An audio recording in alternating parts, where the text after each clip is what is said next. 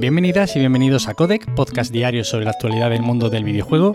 Yo soy Nacho Cerrato y la idea aquí es comentar brevemente lo que se cuece a diario en la industria del videojuego en capítulos muy cortitos. Así que si quieres estar al tanto y tienes poco tiempo, te invito a que te quedes por aquí. Y hoy tenemos que empezar hablando de Blizzard, que ayer anunció que estaban desarrollando un nuevo título de supervivencia en un universo completamente nuevo. Evidentemente el anuncio se llenó de bromas sobre que el nuevo título de supervivencia estaría basado en trabajar en Activision Blizzard siendo una mujer. En cualquier caso, no sabemos mucho más acerca del título. Según la nota de prensa con la que han anunciado oficialmente este nuevo proyecto, podremos recorrer un mundo lleno de héroes por conocer, historias por contar y aventuras por vivir, un vasto reino de posibilidades esperando ser explorado. Bueno, de la lectura de esta pequeña descripción, pues bueno, podemos sacar pocos datos de interés porque parece, bueno, pues la típica descripción de un mundo de fantasía típico. Lo que sí han dejado acompañando la noticia también es un poco del arte conceptual del juego, en el cual se ve una imagen de un mundo de fantasía medieval en el que hay dos personas que aparentemente pertenecen a nuestro mundo, con ropa actual, una bicicleta y cosas así. Bueno, habrá que ver en qué acaba todo esto. También deciros que en el enlace del anuncio hay ofertas de trabajo por si hay algún oyente que esté por la industria y quiera probar a trabajar en Blizzard. Me abstengo a hacer comentarios.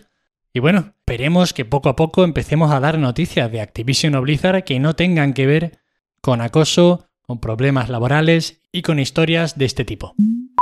Y nos vamos ahora a la otra compañía protagonista de la compra. Y es que parece ser que los tres próximos títulos de la franquicia Call of Duty llegarían a consolas PlayStation. A partir del 2023, el futuro de esta exitosa saga de shooters es confuso.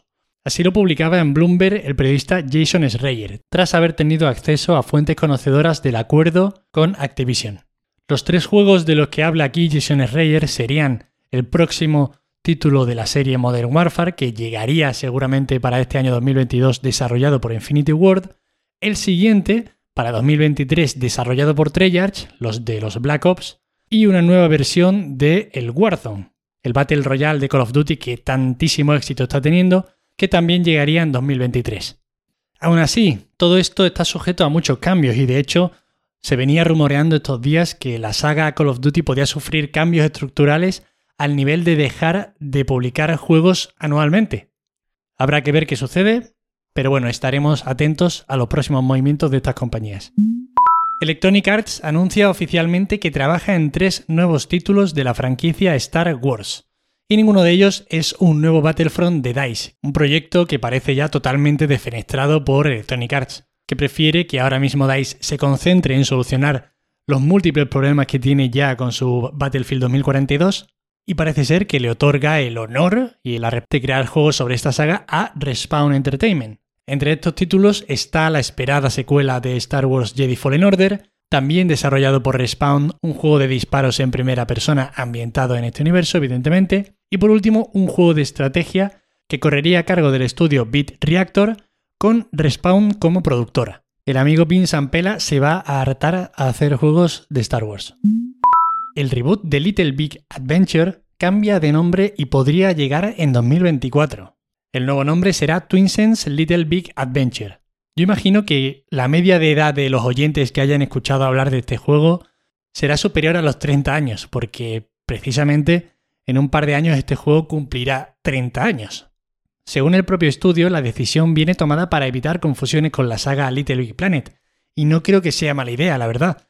Al fin y al cabo es una franquicia que salió hace muchísimo tiempo y de esta forma tendrá más posibilidades de hacerse un hueco en un mercado en el que a día de hoy tiene más fama cualquier franquicia de PlayStation, Nintendo o Xbox, antes que un juego al que yo personalmente no jugué, pero recuerdo de ver a una tía mía jugando, y que bueno, tiene una base de fans bastante interesante, los cuales han quedado un poquito decepcionados porque no va a haber un Little Big Adventure 3, debido a que precisamente quieren reiniciar la saga para atraer a mucho más público. Para el que no tenga ni idea de qué juego es este, que busque en internet algún vídeo gameplay, a mí es un juego que me produce muchísima ternura. No sé si por el estilo gráfico que me recuerda, pues yo que sé, a mis inicios en los videojuegos, o porque me recuerda a ver de muy pequeño a esta tía mía jugando a este juego en el ordenador, Pero en cualquier caso creo que es una buena noticia para todos, para los fans de la saga como para los que no hemos podido disfrutarla por ver de qué son capaces con este título. Y estas son todas las noticias de hoy, espero que os hayan resultado muy entretenidas. Ya sabéis que para cualquier queja, sugerencia o comentario me tenéis en arroba Nacho Cerrato en Twitter. Agradeceros como siempre de corazón que estéis ahí al otro lado, de verdad, muchísimas gracias y nos vemos como siempre mañana. Hasta luego.